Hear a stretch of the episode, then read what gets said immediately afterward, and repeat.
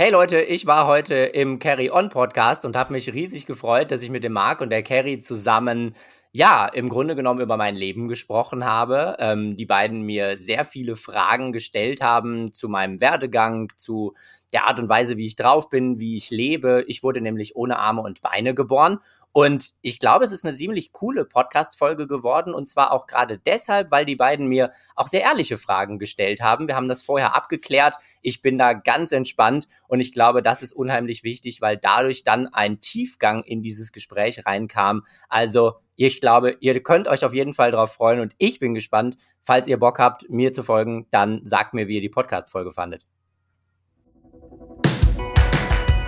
Radio Check, Radio Check, 1, 2, 3. Marc, kannst du mich hören? Willkommen zum Podcast Carry On von Carrie Schreiner und Marc Ortiz.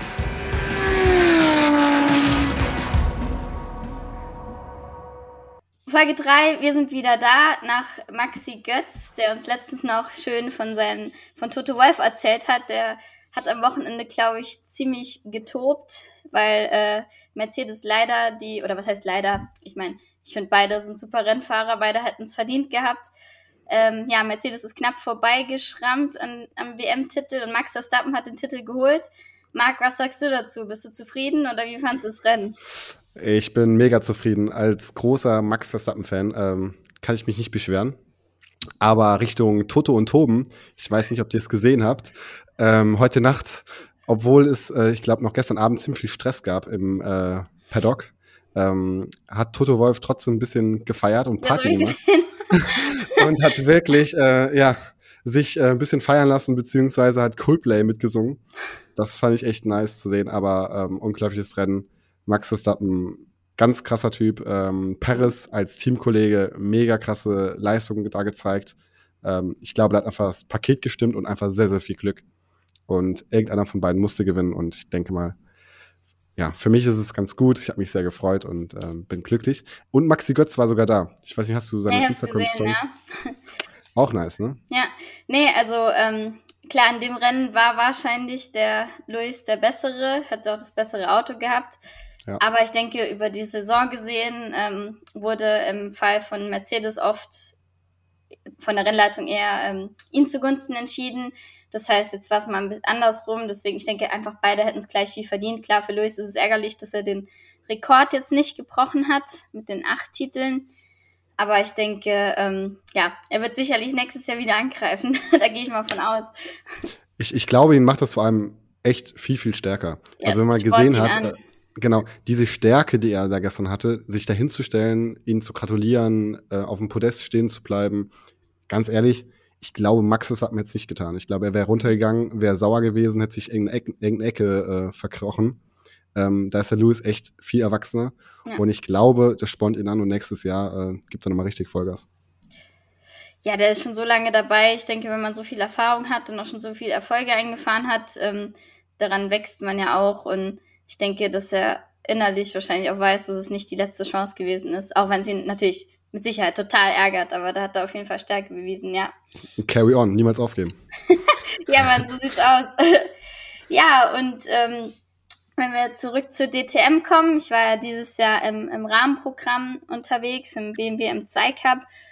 Und da ähm, durfte ich in Zolder den Jannis kennenlernen. Also wir hatten es vorher schon mal gesehen, aber ähm, dort ich denke, die meisten, die den Podcast hören, haben mein Video gesehen. Ich durfte nämlich ähm, mit ihm im Rennauto mitfahren in Zolder. Das Video hatte auch, ich weiß nicht, 15.000 Aufrufe oder was. Also es war auf jeden Fall unglaublich, das zu sehen, wie da ein, ein Mensch drin sitzt, der ähm, ohne Arme und Beine ein Auto fährt, dass es möglich ist. Und das war für viele, für mich vor allem, weil ich, ich habe es ja gesehen mit meinen eigenen Augen, aber ich denke auch viele andere, die ähm, das Video gesehen hat, unglaublich. Und ja, deswegen wollte ich ihn unbedingt mal bei uns im Podcast zu Gast haben. Und ja, heute ist er hier. Hallo Janis, stell dich mal bitte vor. Hallo, ja, und erstmal vielen, vielen Dank. Äh, ich freue mich riesig, dass ich hier heute bei euch im Podcast sein darf, nachdem du dich ja schon getraut hast, äh, neben mir in dem Rennwagen zu sitzen und den Zoll da einmal um, um den, äh, also da im Kreis rumzufahren. Und genau, ich freue mich riesig, dass ich hier bin. Ähm, das Offensichtlichste zu mir hast du ja schon in der Anmoderation erwähnt. Äh, ich bin ohne Arme und Beine geboren und darüber hinaus äh, gibt es noch viele andere Dinge, die mich irgendwo auszeichnen. Ähm, ich bin Speaker, Autor, Blogger, keine Ahnung, Changemaker, Paravan, Markenbotschafter und so weiter und so fort. Ähm, mach also irgendwie ziemlich viele äh, Aktionen, finde das alles immer ziemlich cool. Und ja, wie gesagt, freue mich jetzt äh, hier mega bei euch im Podcast sein zu dürfen. Ja, ist auf jeden Fall cool. Ähm Erzähl mal kurz, wie alt bist du und wo wohnst du? Fangen wir mal damit an. Ach, mal die Hard Facts, ja. direkt, direkt vorneweg. Ja. genau. Ja, äh, ich bin 30 Jahre alt. Äh, oh Gott, oh Gott, mittlerweile. Ähm, nein, und ähm, wohnen tue ich, äh, ja, was soll ich sagen, in Deutschland. in also Deutschland. ich, äh, genau, in Deutschland. Lassen wir das mal an der Stelle so stehen. Nein, ich ja. ähm, wohne an äh, verschiedenen Orten, ähm, tendenziell in Bochum, äh, Hauptort hauptmäßig sozusagen, bin aber eben ganz viel auch in Berlin unterwegs, beruflich und ansonsten überall anders.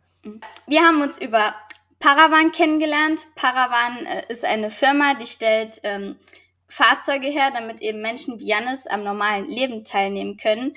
Und ja, er hat einen ganz speziellen Stuhl, mit dem er durch die Gegend fährt. Janis, erzähl mal genau, was, was die dir da gebaut haben. Ja, sehr gerne. Genau. Scheffler Paravan hat ja das sogenannte Steer-by-Wire-System entwickelt. Ähm, mit ja. dem warst du ja, glaube ich, wenn ich mich richtig erinnere, auch äh, jetzt unterwegs ähm, im Rahmen dieser Rennengeschichte. Genau. Und ähm, genau, und ich bin seit, boah, jetzt muss ich überlegen, elf Jahren, genau.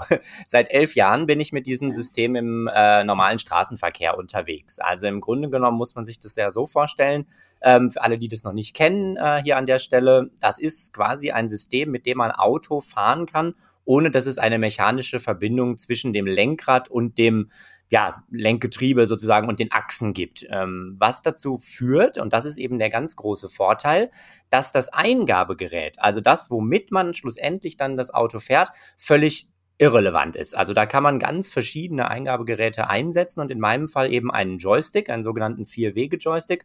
Und mit dem bin ich eben in der Lage, seit elf Jahren äh, ganz normal Auto zu fahren, so wie alle anderen Menschen im Grunde genommen auch auch. Ne? Und das ist eben die Aufgabe, die sich Paravan gesetzt hat, dass die gesagt haben, hey, ähm, wir müssen Menschen mit Behinderungen quasi ein Angebot machen, wir müssen die wieder mobil machen. Und äh, deswegen haben die sich das eben zur Aufgabe gemacht, Autos so entsprechend umzurüsten.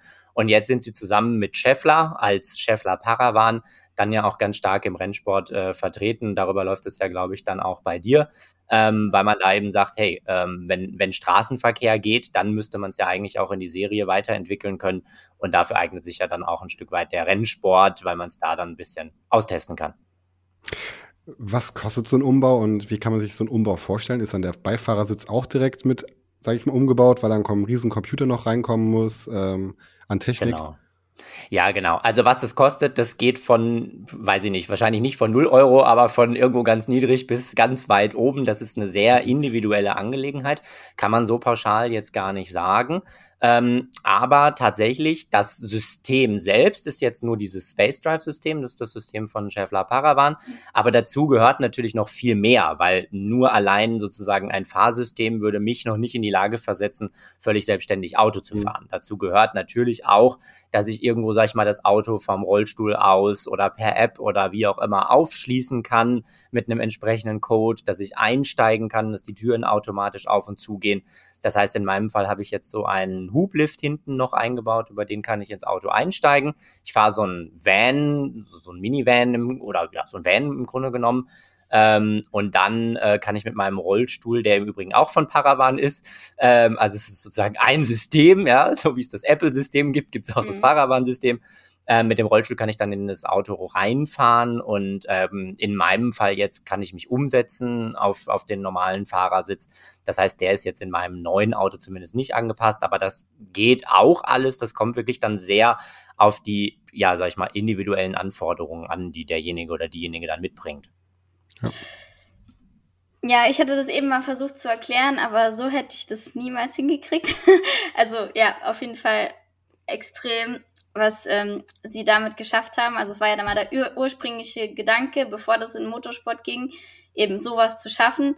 Und jetzt war meine Frage, was hast du denn vor diesen elf Jahren gemacht? Also wie bist du denn durch die Gegend gefahren? Gar nicht. also klar, jetzt nicht im Auto, aber auch jetzt so. Ähm, ja, ja. Also, ich meine, jetzt gut, in meinem Fall, ähm, vor den elf Jahren war ich auch dann noch unter 17. Das heißt, da hätte ich auch gar nicht Auto fahren dürfen. Das ist mein ganz großes Glück, glaube ich, dass ich zu einer Zeit dann geboren bin, wo Paravan dann schon so weit war, dass sie da entsprechend Angebote machen konnten. Ja. Also, ich meine nicht im Straßenverkehr, sondern ich meine jetzt auch, ähm, du hast ja auch einen fahrbaren Rollstuhl. Also genau, genau. Aber ansonsten bin ich dann eben mit meinem Rollstuhl äh, unterwegs gewesen. Ich habe äh, einen Elektrorollstuhl, seit ich 19 Monate alt bin.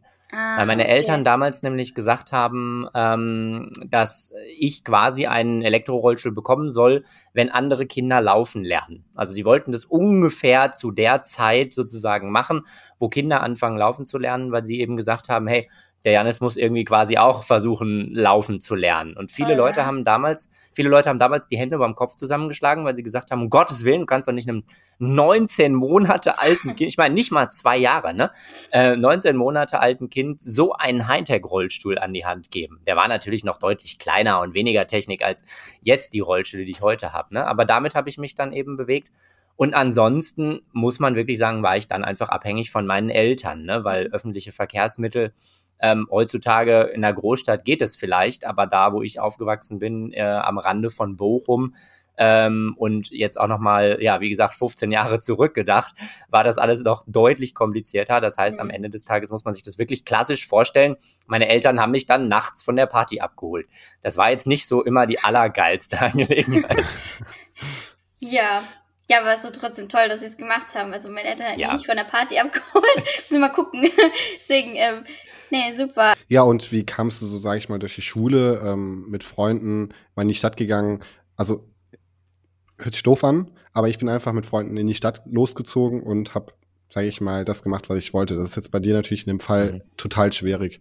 Ähm, haben deine Freunde auf dich ein bisschen geachtet? Ähm, konntest du nicht alles mitmachen? Kannst du zum Beispiel Achterbahn fahren im Phantasialand?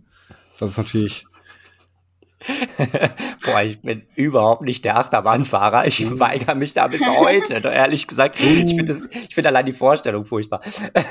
ich fahre lieber Rennwagen. Ich finde, es ist irgendwie, ich weiß nicht, das ist natürlich völlig absurd, aber für mich fühlt sich das kontrollierbarer an. Das ist natürlich völlig mhm. absurd, das jetzt sozusagen, aber ähm, im Grunde genommen macht man da ja keine Loopings und hängt dann plötzlich auf dem Kopf oder sowas. Ne? Mhm. Ähm, aber egal. Also ich fahre jedenfalls nicht Achterbahn. Ob ich es könnte, weiß ich gar nicht. Ähm, aber zurück zur, zur eigentlichen Frage. Ähm, klar, natürlich war das alles, sagen wir mal, deutlich schwieriger. Ne? Und ich war jetzt nicht einfach so wahnsinnig flexibel, dass ich jetzt sagen konnte, hey, heute, heute hier, morgen da und ganz spontan nach der Schule irgendwie mal gucken, was ich mache. Ähm, so ging das bei mir natürlich nicht. Also das heißt, ähm, mein Leben war im Grunde genommen und ist es bis heute fast ähm, eigentlich immer von sehr viel Planung bestimmt. Also sehr viel Vorausschauen, sehr viel Planung, wie geht wann, was, wo, warum. Ähm, und dann natürlich irgendwie zu gucken, ich habe mir natürlich meine Freiheiten erkämpft, ne? Und ich habe natürlich auch irgendwo geguckt, dass ich mir eine Flexibilität und eine Spontanität irgendwo aneigne und habe dann auch unsere Verkehrsbetriebe in Bochum da, sagen wir mal, gechallenged, ja, indem ich dann einfach mit dem Rollstuhl plötzlich an der Bushaltestelle stand und geguckt habe, was die machen.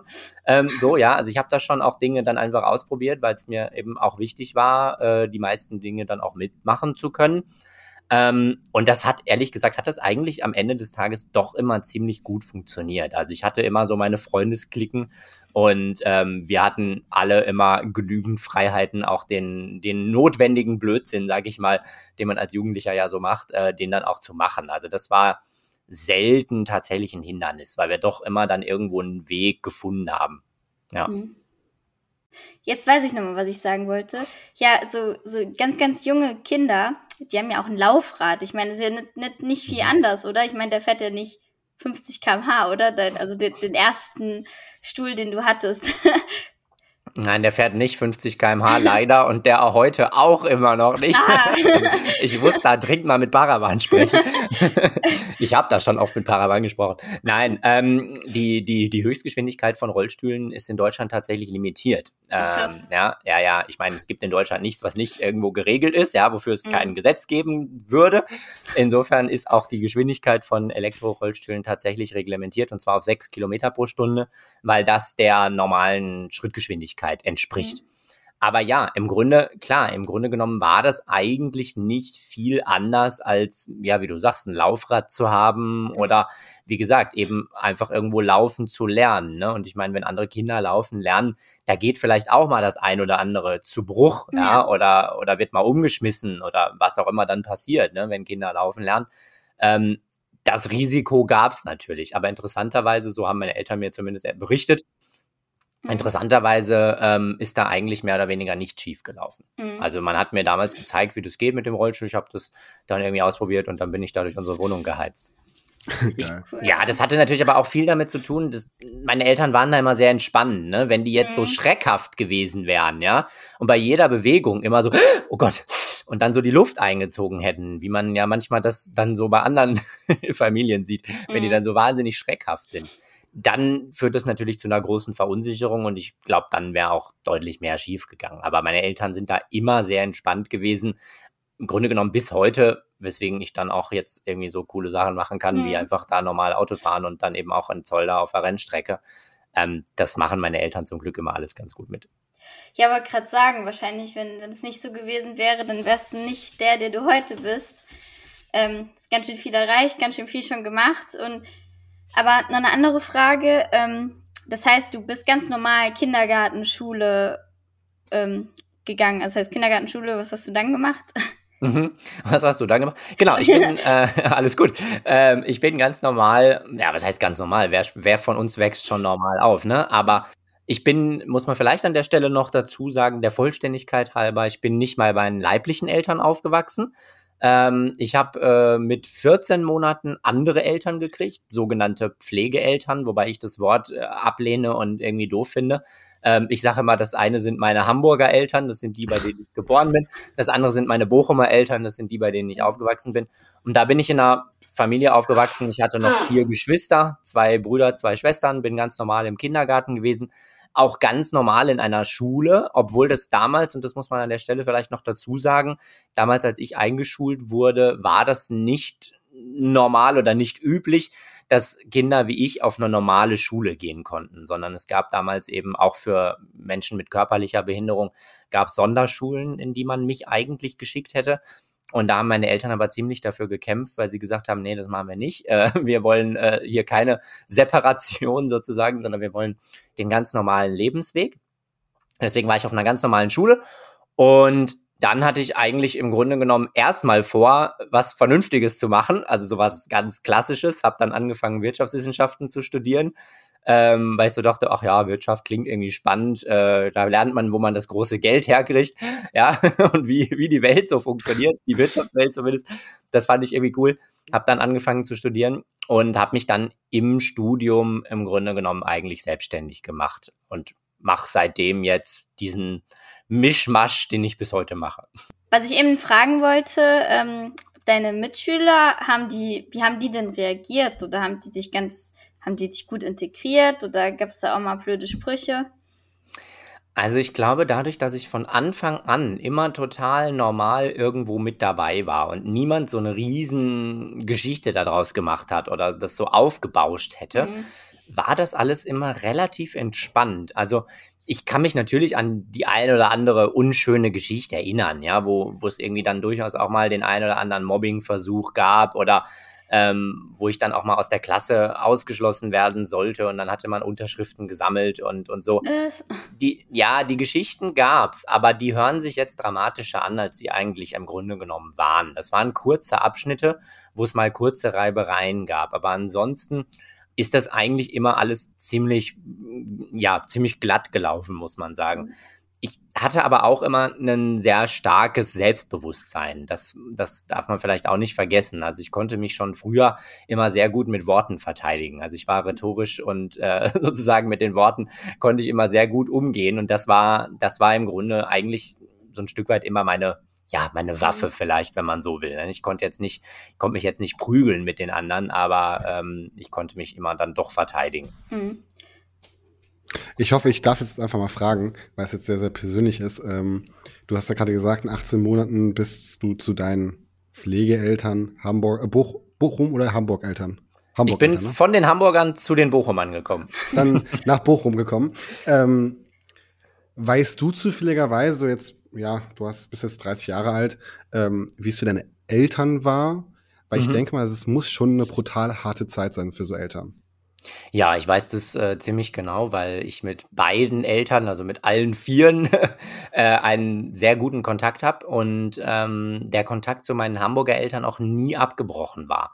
Also der Kontakt war immer da, weil meine Eltern eben gesagt haben, hey, wir wollen den Janis nicht einfach abgeben, sondern wir wollen irgendwie gucken, wie können wir ein System erschaffen, wenn du so möchtest, was irgendwie für, für den Janis im, im Grunde das Beste ist. Ja, und das war eben die Entscheidung, die sie getroffen haben. Und wie das für die war, ich meine, wahrscheinlich können sie es besser erzählen, als ich das jetzt sozusagen aus Erzählungen nacherzählen kann.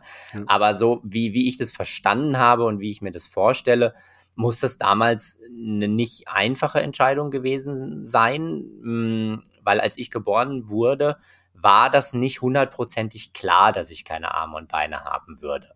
Das klingt jetzt aus heutiger Perspektive völlig absurd, weil man so denkt, hey, aber es gibt doch wahnsinnig viele und Ultraschall und keine Ahnung, das muss man doch wissen. Ja und nein, damals hat man noch deutlich weniger Ultraschall gemacht. Ähm, die Erkenntnisse waren auch nicht wirklich gut und dann kam noch dazu, dass der Arzt von meiner Mutter wohl nicht sehr kompetent war. So will ich das jetzt mal stehen lassen an der Stelle. Und das führte dazu, dass es dann doch am Ende so ein bisschen eine Überraschung war, ähm, als ich geboren wurde. Und das hat dann dazu geführt, dass meine Eltern einfach schlussendlich sich ein Stück weit überfordert gefühlt haben, was mhm. eine Situation ist, die ich total gut, also ich meine, ich bin jetzt in dem Alter, wo, in dem die damals waren, als sie mich gekriegt haben. Und wenn mhm. ich mir jetzt vorstelle, mir würde das irgendwie so passieren und ich hätte noch nie vorher irgendwo eine Berührung da gehabt, ähm, dann, dann ist es völlig klar, dass das erstmal zu einer Überforderung kommt. Aber, und das rechne ich meinen Eltern eben sehr, sehr hoch an, sie haben nicht einfach gesagt, nee, wollen wir nichts mit zu tun haben, äh, quasi weg damit, ne, hätte man ja auch machen können, sondern sie haben eben gesagt, hey, wir kümmern uns und wir schauen, äh, wie können wir ja dann eine Situation finden, schlussendlich haben sie ja dann meine Bochumer Eltern gefunden. Wie können wir also Eltern finden, die sich das besser zutrauen, die da vielleicht ein bisschen kompetenter sind, ähm, die da einfach vielleicht schon die ein oder andere Erfahrung haben mit dem Thema. Und das war bei meinen Bochumer Eltern war das gegeben, so dass ich heute so jetzt aus aus heutiger Perspektive rückblickend sagen würde, das war die beste Entscheidung, die meine Eltern da treffen konnten. Ich finde, es geht alles ziemlich tief, weil allein ähm, ich denke mal, jeder Mensch hat irgendwie vor allem in Schule oder sowas mal negative Erfahrungen gemacht, weil Kinder extrem hart sein können und da, mhm. ähm, keine Ahnung, vielleicht auch mal verletzt wurde oder irgendwas. Und dass du da schon so früh so ein großes Selbstvertrauen hattest und auch jetzt so einen krassen Lebenswillen hast. Also, keine Ahnung, wir, wir meckern ständig über irgendeinen Mist und es ist halt, das ist unfassbar, wie, du, wie stark du bist und dass du auch ähm, hast ja gesagt, du hältst, du hältst Reden und reist da rum und versuchst andere zu motivieren. Erzähl mal, wie du das machst oder ähm, was denn da dein Ziel ist dabei. Ja, ja. Vielleicht noch ganz kurz als Ergänzung. Ich habe auch die Erfahrung gemacht, dass Kinder sehr grausam sein können. Ich habe aber noch eine andere Erfahrung gemacht und die finde ich ganz spannend. Und zwar habe ich die Erfahrung gemacht, dass Kinder zwar sehr neugierig sind, aber wenn man es schafft, diese Neugierde, ich sag mal, auf eine gute Art und Weise zu handeln, ja, oder auf eine gute Art und Weise darauf zu reagieren, dann führt es oft dazu, dass Kinder deutlich weniger Unterschied wahrnehmen und deutlich weniger Unterschied machen, als das bei Erwachsenen der Fall ist. Ja. Wenn man jetzt aber hingeht und, und das erlebe ich auch, wenn wir dann Kinder entgegenkommen mit ihren Eltern ähm, und das Kind dann irgendwie natürlich eine neugierige Frage hat, was macht der Mann da im Rollstuhl oder guck mal, der hat keine Arme und Beine oder warum hat der keine Arme und Beine und die Eltern dann so das Kind wegreißen ja, und dann, und dann anfangen zu schimpfen, so nach dem Motto, das sagt man nicht, das darf man nicht, dann finde ich das immer völlig absurd, weil genau durch dieses Verhalten ja. am Ende eigentlich dem Kind kommuniziert wird, hey, das ist was Verbotenes, das ist was Fremdes, da darf man nicht Falsches, mit umgehen, ja. so, ne? Äh, das ist falsch. Und da lernt das Kind die völlig falschen Dinge. Aber zurück äh, zur Frage, das nur als Ergänzung. Zurück zur Frage, was äh, was was mache ich? Genau, ich bin äh, bin als ähm, ja Neudeutsch sagt man immer Speaker. Es gibt kein wirklich gutes Wort auf äh, Deutsch darüber, also Redner, keine Ahnung. Also ich reise jedenfalls rum und verdiene mein Geld damit, dass ich mhm. Vorträge halte, dass ich äh, quasi rede, so wie jetzt auch, äh, nur noch ein bisschen anders. Und ich bin irgendwann dazu gekommen, vielleicht mal äh, das aus der Perspektive betrachtet, ich wollte das eigentlich nie werden ich kannte so zwei, drei Leute über YouTube aus den USA auch und so, die so Speaker waren und da hatte ich das ein oder andere Video mal angeguckt und habe immer gedacht, oh nee, das will ich aber nicht werden. Mhm. Und deswegen habe ich ja auch Wirtschaftswissenschaften dann angefangen zu studieren. Und dann musste ich erst naja, dann gab es so ein paar Zufälle, so, ähm, wo mich Leute gefragt haben, hey, kannst du nicht mal hier, ähm, du hast doch was zu erzählen, äh, kannst du nicht mal dich auf die Bühne stellen, kannst du nicht mal hier bisschen was über Motivation erzählen, bisschen was über Mut, über Stärke, keine Ahnung was erzählen. Mhm. Und dann habe ich das einfach mal ausprobiert und habe festgestellt, oh ja, irgendwie ist das ja doch ganz cool. Und irgendwie musst du ja gar nicht so werden wie diese Amerikaner, die du, die du da äh, vor Augen hattest. Und das war dann erst so der Punkt, wo ich dann angefangen habe. Und da geht's eigentlich immer um so zwei Kernthemen. Das eine ist, ist dann wirklich sehr viel so zum Thema Motivation, zum Thema Selbstmotivation, Mut, Selbstwert, ähm, Selbstbewusstsein, Stärke und so weiter und so fort. Da bin ich oft in irgendwelchen Unternehmen unterwegs, dann auch mit Führungskräften und keine Ahnung, das ist immer wahnsinnig äh, spannend, das ist so die eine Seite. Und die andere Seite, mhm da geht es dann eben sehr stark um das Thema Inklusion, um das Thema Vielfalt, um das Thema Diversity. Ähm, da bin ich lustigerweise auch in Unternehmen, weil tatsächlich die ersten, oder was heißt die ersten, aber tatsächlich einige Unternehmen mittlerweile verstanden haben, dass das ein Wettbewerbsfaktor ist, also ein mhm. Business Case, wie man neudeutsch sagt. Ähm, und auf der anderen Seite, ähm, weil ich jetzt gerade eben erst davon zurückgekommen bin von der Reise, ähm, mache ich damit eben auch viel für UNICEF zusammen beispielsweise und war jetzt mit UNICEF eben gerade in der Ukraine. Ähm, habe eine Vortragstournee da gemacht, weil ich zusammen mit UNICEF eben das Ziel hatte, hey, wir müssen in der Ukraine mal den Diskurs zum Thema Diversity und zum Thema Inklusion anstoßen und ähm, mal eine Debatte, eine nationale Debatte beginnen. Ähm, und das ist so ein bisschen, ja, der andere Hauptthemen, das andere Hauptthemenfeld, ja. Mhm. Ich glaube, jeder hat mal doofe, schwarze Tage. Ja. Ähm, ich war zum Beispiel letzten zwei Wochen krank und die ersten ein, zwei Tage ging es mir wirklich total scheiße. Mhm. In, an den Tagen hätte ich am liebsten gesagt, ich habe keine Lust mehr, ich will jetzt einfach nur noch, keine Ahnung was. Ich würde sagen, es gibt bei dir auch manchmal bestimmt so Tage. Klar. Ähm, was machst du denn da? Was motiviert dich dann wieder wirklich eigentlich den nächsten Tag aufzustehen und wieder Vollgas zu geben? Ja, bei mir gibt's die Tage auch und man darf auch nicht vergessen, ich kann mich auch sehr gut über Kleinigkeiten aufregen. ich erlebe das manchmal, ich sage das deshalb, weil ich das manchmal erlebe bei Menschen, die dann so meine Geschichte sehen oder äh, dann sitze ich zusammen mit denen beispielsweise in einem Seminar und dann trauen sich die anderen plötzlich nicht mehr über ihre Probleme zu sprechen, weil sie so das Gefühl haben, naja, die sind ja im Vergleich zum Janis, sind, sind das ja eigentlich gar keine Probleme. Mhm. Und ich glaube aber, das ist der falsche Ansatz. Ich glaube, so funktioniert das Leben nicht. Ähm, weil, ganz ehrlich, ich kann mich auch darüber aufregen, dass jetzt hier in Berlin beispielsweise wir seit Minimum drei Wochen keinen einzigen Sonnenstrahl mehr zu sehen bekommen haben, ja. Und das Wetter hier furchtbar ist seit Wochen. Ähm, und, und da kann ich mich auch über Kleinigkeiten aufregen. Und auch ich habe mal schlechte Tage. Wir alle haben schlechte Tage. Das ist aber auch gar nicht das Problem. Ich finde, schlechte Tage gehören dazu, weil die da, weil die auch eine ganz wichtige Funktion haben. Die haben ja die Funktion, dass man sich auch dann mal wieder erdet, dass man vielleicht mal Zeit hat nachzudenken, zu reflektieren, sich mal irgendwie neu zu sortieren oder wie auch immer, ja. Weil ich meine, wenn ich jetzt die ganze Zeit da irgendwie ständig nur in Action bin und dann in der Ukraine und dann in Zollda und dann noch auf dem Kilimanjaro und dann noch dies und das und jenes, da wird's, da wirst du ja völlig bekloppt an der Stelle. Mhm. Ja? Und insofern finde ich, ehrlich gesagt, sind solche Tage, können auch ein Geschenk sein. Also so, so sehe, so nehme ich sie mittlerweile wahr oder versuche sie so wahrzunehmen. Das gelingt mir auch nicht immer, aber so, und das ist, das ist der erste Punkt, ähm, den ich, den ich mache, um mich nicht zu sehr davon runterziehen zu lassen. Ja, dass ich es einfach erstmal anders deute, anders für mich interpretiere. So, das ist ja, das ist ja eine Sache, die habe ich ja selber in der Hand. Ich kann jetzt selber entweder hingehen und sagen, oh nee, ist jetzt wirklich Scheißtag, ich habe überhaupt keinen Bock. Oder ich kann sagen, oh ja, ist jetzt irgendwie nicht der beste Tag, aber jetzt gucken wir mal, chillen wir eine Runde, ne, so.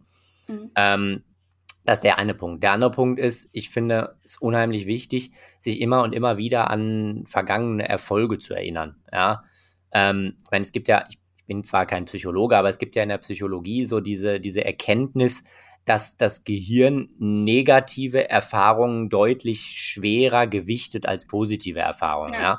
Also eine positive Erfahrung, ich weiß jetzt nicht, wie das Verhältnis ist, das ist wahrscheinlich auch von Mal zu Mal und von Mensch zu Mensch irgendwie dann ein bisschen unterschiedlich, aber sagen wir mal eins zu fünf. Ja, also wenn du eine positive Erfahrung hast, äh, eine negative Erfahrung hast, brauchst du fünf positive, um das irgendwo wieder auszugleichen. Und ich versuche das immer so ein bisschen damit auszutricksen, dass ich mir die positiven Erfahrungen einfach häufiger ins Gedächtnis rufe. Ja, einfach häufiger darüber nachdenke, häufiger mir dann die Fotos angucke von irgendwelchen coolen Sachen, die ich gemacht habe. Und so dann irgendwie, ähm, ich habe so eine Liste auf dem Handy beispielsweise, ähm, wo drauf steht, ähm, was mir gut tut an Tagen, die mal nicht so gut sind. Mhm. Und da stehen dann so Sachen drauf wie, guck dir vergangene Fotos von Reisen an oder trink eine Cola oder hör laut Musik oder ne, so einfach so ganz basic Sachen stehen ja. drauf. Ja. Krass. Ja, ich, ich finde, das ist der Punkt. Man, man sollte akzeptieren oder auch mal tolerieren, dass es einem mal nicht so gut geht. Das ist auch okay, wie du schon sagst. Aber ähm, man sollte auch nicht ständig versuchen, Ausreden zu suchen, warum man das jetzt nicht kann. Also klar, ein paar schlechte Tage ja. sind in Ordnung. Aber ich finde, gerade das machst du perfekt, dass man, dass man dich ansieht und auch das Leben, das, was du führst, und sagt, okay, krass, der das kann, warum habe ich dann tausend Gründe, warum es nicht geht? Und das ist halt irgendwie ja. so, da muss man immer ein richtiges Gleichgewicht finden. Ich glaube, das ist, das machst du auf jeden Fall sehr gut. das ist ein Vorbild. Dankeschön. ich, ich finde halt eben, ähm, durch die sozialen Medien auch, hast du als, sage ich mal, normaler Bürger Schwierigkeiten einzustehen, dass es echt nur doofe Tage gibt. Denn mhm. du siehst in den sozialen Medien, sage ich mal, deine Vorbilder, deine prominenten Vorbilder, die du dort jeden Tag neu in den Stories erkennst, was sie so machen. Und natürlich bei Instagram gibt es nur positive Sachen, schöne Sachen und ja. Sachen, die man eigentlich am liebsten selber machen möchte. Mhm. Und nicht diese Tage, keine Ahnung, wo man die Steuern machen muss, äh, keine Ahnung, wo vom Finanzamt ein Brief reinkommt, was du noch zahlen darfst, ähm, irgendwelche doofen Sachen, wo du einfach total angekotzt bist. Und ähm, es gibt einen YouTuber, äh, Finn Kliman, ich weiß nicht, ob ihr, ob ihr ihn kennt. Nee. Nee. Das ist, äh, der ist halt, der kommt oben aus dem Norden und ist ziemlich locker und hat letztes Jahr auch so ein, so ein Tief gehabt, sage ich mal, und mhm. hat dann auch bei Instagram ganz aktiv gesagt, ey Leute, mir geht's heute einfach scheiße. Mhm. Ähm, und ich möchte es gar nicht jetzt überspielen und ich möchte dir gar nicht irgendwie euch sagen, wie cool Musik machen ist oder wie cool es ein Video jetzt zu schneiden ist, sondern ich sage ganz einfach, ich habe keine Lust, ich muss mich jetzt mal hinsetzen, ich brauche jetzt mal Zeit für mich und denk mal darüber nach, was ich besser machen kann, damit es morgen besser geht. Mhm. Und das fand ich mega cool, mal zu sehen, dass auch ja. solchen Leuten mal scheiße geht. Und dass es nicht normal ist, dass immer alles tippitoppi ist. Mhm. Und ähm, deswegen ja. finde ich auch sehr, sehr gut, dass du da so offen drüber redest. Ja, und gerade in der Corona-Zeit ne, hat das natürlich viele Leute sehr kalt erwischt, ja, weil, weil viele dann eben festgestellt haben, ey, das Leben geht nicht immer weiter nach oben, sondern das ja. Leben ist auch in, in, Wellenbewegungen und so ist es ja. Ne? Es gibt ja. gute Tage, es gibt schlechte Tage. Aber klar, äh, wie du, wie du richtig sagst, Carrie, äh, Ausreden finden ist natürlich auch nicht die, die, die Lösung quasi, ne? Ähm, deswegen, das ist, ich glaube, es ist ein schmaler Grad zwischen ja. akzeptieren, dass mal etwas nicht funktioniert oder dass mal gerade ein Tag ist, wo man das Gefühl hat, boah, heute gelingt mir gar nichts und das ist sicherlich auch nicht der beste Tag, um äh, jetzt irgendwie große Projekte anzugehen oder die Steuererklärung zu machen. Ähm, so, und dann gibt's aber andere Tage, da muss man sich vielleicht dann einfach mal ein bisschen zusammenreißen und ja. dann so sagen, so jetzt stehe ich aber mal auf und zieh mir was ordentliches an und hänge hier nicht in meiner Jogginghose rum. Ähm, oder weiß ich nicht, was äh, man dann braucht, um, um ja. sich sozusagen aufzuraffen. Ne? Ja, auf jeden Fall. Ähm, ich denke, das war auf jeden Fall die, die Kernaussage von unserem Podcast heute. aber jetzt habe ich noch ein paar Sachen, die, die mich interessieren. Also klar, du, wir haben schon darüber geredet, dass du schon Rennauto gefahren bist mittlerweile. Ähm, du warst auf dem Kilimanjaro. Was würdest du denn sagen, was so das Krasseste ist, was du erlebt hast bisher? Oh, ich würde tatsächlich sagen, der Kilimanjaro. war zumindest mal mit das krasseste. Also mhm. tatsächlich eigentlich fast beides. Also der Rennwagen war mega krass ähm, und, und der Kilimanjaro auch. Ich glaube, das waren beides meine Top, also die gehören auf jeden Fall zu meinen Top drei krassesten Erlebnissen in meinem Leben. Der Kilimanjaro deshalb, weil es so fast mit das anstrengendste war, was ich in meinem Leben gemacht habe. Und das, obwohl ich, und wenn man sich jetzt die Videos anguckt oder die Fernsehbeiträge, die es darüber ja gibt, ähm, man vielleicht die Idee haben könnte, boah, eigentlich war das ja für Janis gar nicht anstrengend, sah doch ganz chillig aus, ja.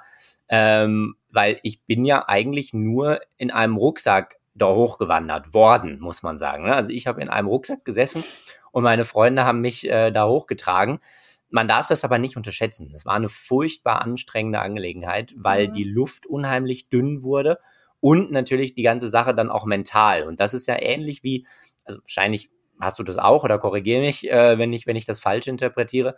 Aber das ist ja auch im Rennauto so. Ne? Das sieht außen ja. immer so wahnsinnig chillig aus. Naja, man fährt ja nur Auto, ne? Ist ja irgendwie, ja, ja. Was, was soll ein Autofahren jetzt schon so, schon so krass sein? Und ja, Auto auf der Autobahn fahren ist auch eine andere Angelegenheit, habe ich zumindest festgestellt. Also für mich war diese paar Minuten oder was ich da auf dem auf dem äh, Zolder-Ring äh, oder auf dem Hockenheimring gefahren bin, waren wesentlich anstrengender, auch psychisch und mental und vom Kopf her, als acht Stunden irgendwie jetzt da chillig die Autobahn entlang zu zu fahren, so, ne? Mhm. Und so ähnlich war das im, äh, beim Kilimanjaro auch. Also das war mental und von der Höhenluft und dem Sauerstoffmangel und so weiter und so fort, war das ziemlich krass. Ähm, es war aber auch deshalb das krasseste Erlebnis, weil es einfach auch das geilste Erlebnis war. Also mhm.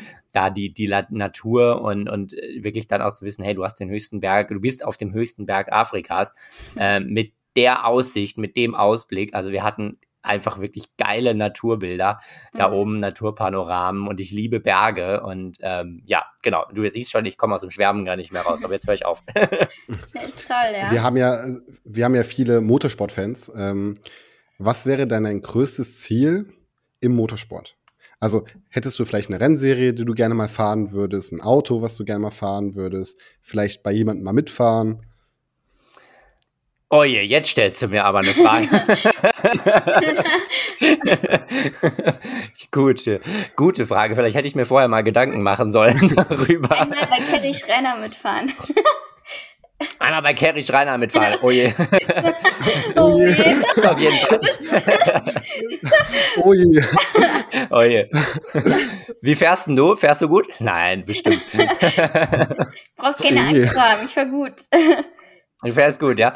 Ähm, ich bin ein ganz schlechter Beifahrer, deswegen habe ich Oje gesagt. Das hat gar nicht so sehr mit ah, okay. zu tun. Aber ich bin ein, hm? ich, nein, nein, ich bin ein, ich bin ein furchtbar schlechter Beifahrer. Ich kann überhaupt nicht beifahren. Also, wir haben das mal ausprobiert, ähm, weil, weil ich war schon ein bisschen, also, was heißt ein bisschen? Ich war, ich habe einfach Alkohol getrunken gehabt bei einem Treffen mit Freunden äh, vor, vor zwei Jahren oder sowas. Und dann konnte ich nicht mehr mit meinem Auto zurückfahren. Und dann mussten wir das eben so umrüsten, dass einer der Freunde von mir, der nichts getrunken hatte, fahren konnte ich, ich bin ein ganz schlechter Beifahrer. Ich fand das furchtbar. Das war eins der schlimmsten Erlebnisse meines Lebens. Ähm, nee, äh, deswegen, äh, deswegen sage ich das nur dazu. Naja, also was, was ist mein größtes Ziel? Das kann ich dir ehrlich gesagt jetzt gar nicht so abschließend beantworten, ne?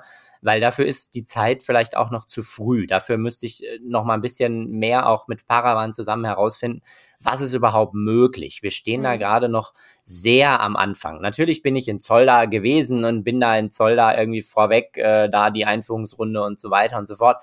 Und das war auch alles mega. Aber jetzt darf man nicht vergessen, ich habe nicht mal eine Rennlizenz bisher. Mhm. Ja?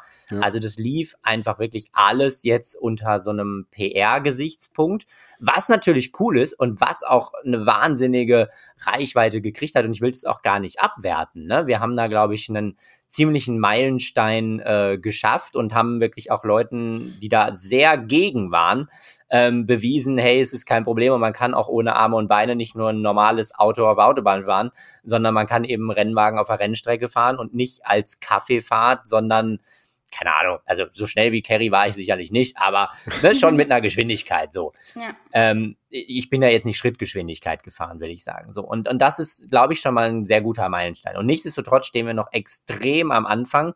Ich glaube, es ist sehr viel möglich, wenn man jetzt so ein bisschen anfängt rumzuspinnen, ja.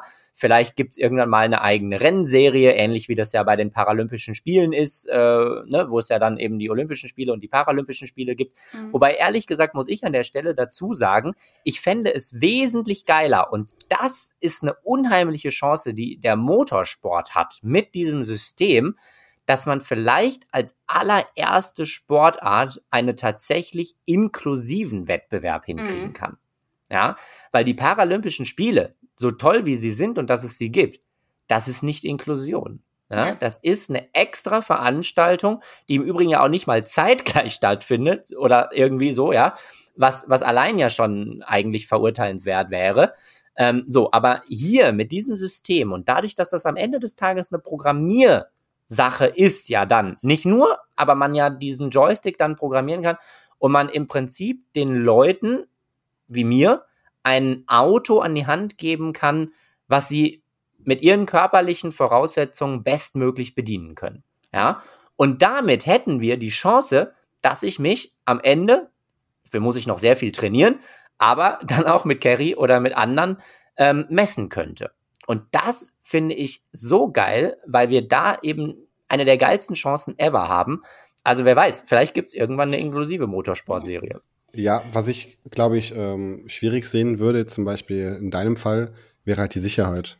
Das bedeutet, wenn irgendwas im Auto ist, ähm, wenn ich mich nicht irre, sind es, glaube ich, fünf Sekunden, die der Fahrer aus dem Auto sein muss im Notfall. Ja. Mhm. Genau, wobei ich habe mich da mit dem, ähm, wer ist denn das, der das lizenziert? Deutscher Motorsportbund, habe ich mich da ja. tatsächlich drüber unterhalten, ähm, weil das natürlich ja auch eine der Voraussetzungen ist, um dann eine Rennlizenz zu bekommen, mhm. soweit ich weiß.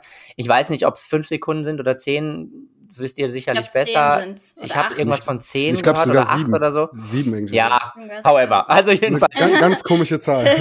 ja, ähm, klar, das ist ein Punkt, der muss geprüft werden. Ne? Und da kommen wir auch sicherlich äh, so nicht dran vorbei. Ich glaube allerdings, dass wir es mit den nötigen, mit der nötigen Technik oder mit den nötigen, sagen wir mal, Feinschliffen und so weiter und so fort hinkriegen, dass ich mich auch mhm. innerhalb dieser Sekunden aus dem Auto befreien kann.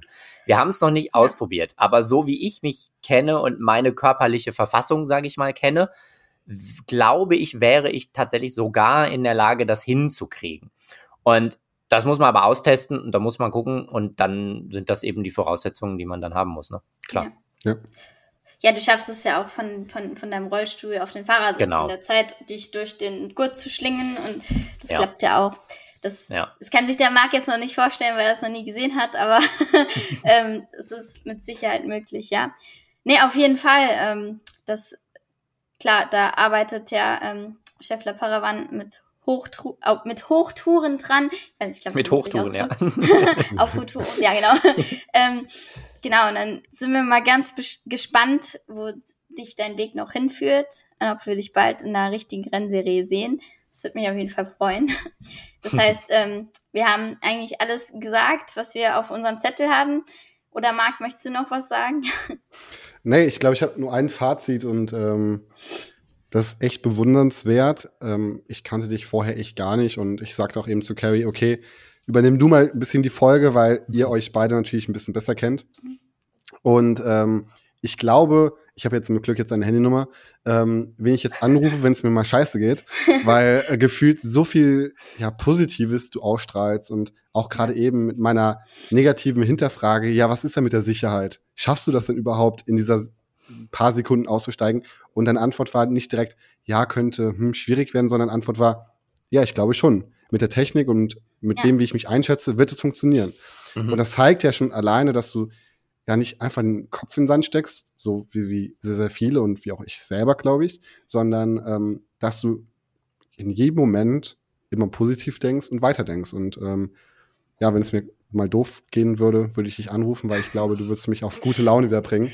Und ähm, man, wir sehen dich jetzt auch, die Podcast-Hörer sehen dich nicht. Und man muss dazu sagen, er hat wirklich alle 46 Minuten lang durchgehend gelacht.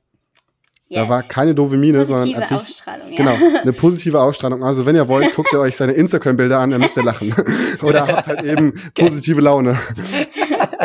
Ja, ja, ich finde das Denken in Optionen, wenn ich das abschließend noch sagen darf, ich finde so dieses Denken in Optionen finde ich unheimlich wichtig. Ja. Ich erlebe das oft, dass Leute wesentlich mehr Energie da reinstecken, zu überlegen, wie das Problem jetzt genau aussieht und Ausreden finden und unheimlich viel Energie da reinstecken, diese Ausreden dann, ich sage mal, in allen bunten Farben auszuschmücken. Ne? Ich kann ja. das nicht, weil ich nicht und so weiter und so fort. Und ich habe oft das Gefühl, wenn wir nur einen Bruchteil dieser Energie und dieser Zeit einfach nur mal darauf verwenden, einfach ganz und, und wenn es absurd klingt, aber einfach nur mal in Optionen zu denken. Ja, und das ist so das, was ich unheimlich wichtig finde. Egal, also und, und wenn, wenn du dir vornimmst, okay, ich, ich denke jetzt mal fünf Minuten lang über Optionen nach. Geld spielt keine Rolle, Zeit spielt keine Rolle, Ressourcen spielen keine Rolle. Was hätte ich für Optionen, ja? Und, und das hilft mir halt ungemein. Und deswegen komme ich dann, wenn, wenn sozusagen irgendwas Problematisches angesprochen wird, oder als du jetzt die Frage dann äh, gestellt hast mit der Sicherheit, ähm, die natürlich wichtig ist und ich will die auch gar nicht unter den Teppich kehren, ne? ganz im mhm. Gegenteil.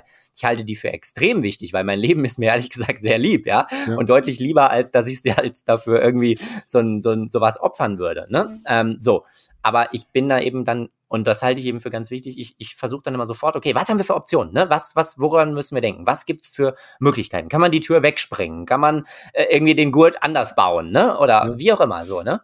Ähm, und und ähm, ich bin da genau, also als Fazit, ich bin ein viel größerer Freund davon, äh, sofort in Optionen zu denken, auch wenn die vielleicht auf den ersten Blick erstmal absurd klingen, ne? Aber aus diesen absurd klingenden Optionen, dann formt sich am Ende ja irgendwas raus und dann bleibt irgendwas übrig, was dann machbar ist oder nicht. Und dann kommt man aber vielleicht, selbst wenn man dann irgendwann an, an den Punkt kommt zu sagen, nee, es geht jetzt doch nicht, dann hat man aber zumindest mal drüber nachgedacht. Ja, und alles versucht, ja und alles versucht. Und das ist das Wichtige. Und nicht schon aufzugeben, bevor man es mal versucht ja. hat. Ja, und die meisten Leute, die geben ja schon auf, da sehen die den Berg nur. Dann denke ich mir so, come on, jetzt lauf doch wenigstens mal zehn Meter. Ja, dann kannst du immer noch aufgeben. Ne? Ja. So, keine Ahnung, aber ja, genau, da könnte ich mich manchmal in Rage reden. ja, zu Recht. Nee, auf jeden Fall, ich hatte bis, also bisher keinen guten Tag gehabt. Ähm, ich war heute auch ziemlich schlecht drauf. Deswegen. Oh nein. Ähm, ja, habe ja teilweise ein bisschen, bisschen gestockt, aber du hast auf jeden Fall meinen Tag besser gemacht und vielen, vielen Dank, dass du da warst. Also, ähm, ich glaube, das wird unsere Zuhörer auf jeden Fall interessieren, weil es auch wirklich sehr interessant ist. Und ja, vielen Dank, Janis. sehr gerne und ich freue mich auf sehr, sehr gerne. Vielen, vielen Dank für eure Einladung und ich freue mich auf unser erstes Rennen. Ja, Mann. ich mich auch. gut. Vielen, vielen Dank. Danke euch. Dann bis zum nächsten Mal. Ja, ciao Leute.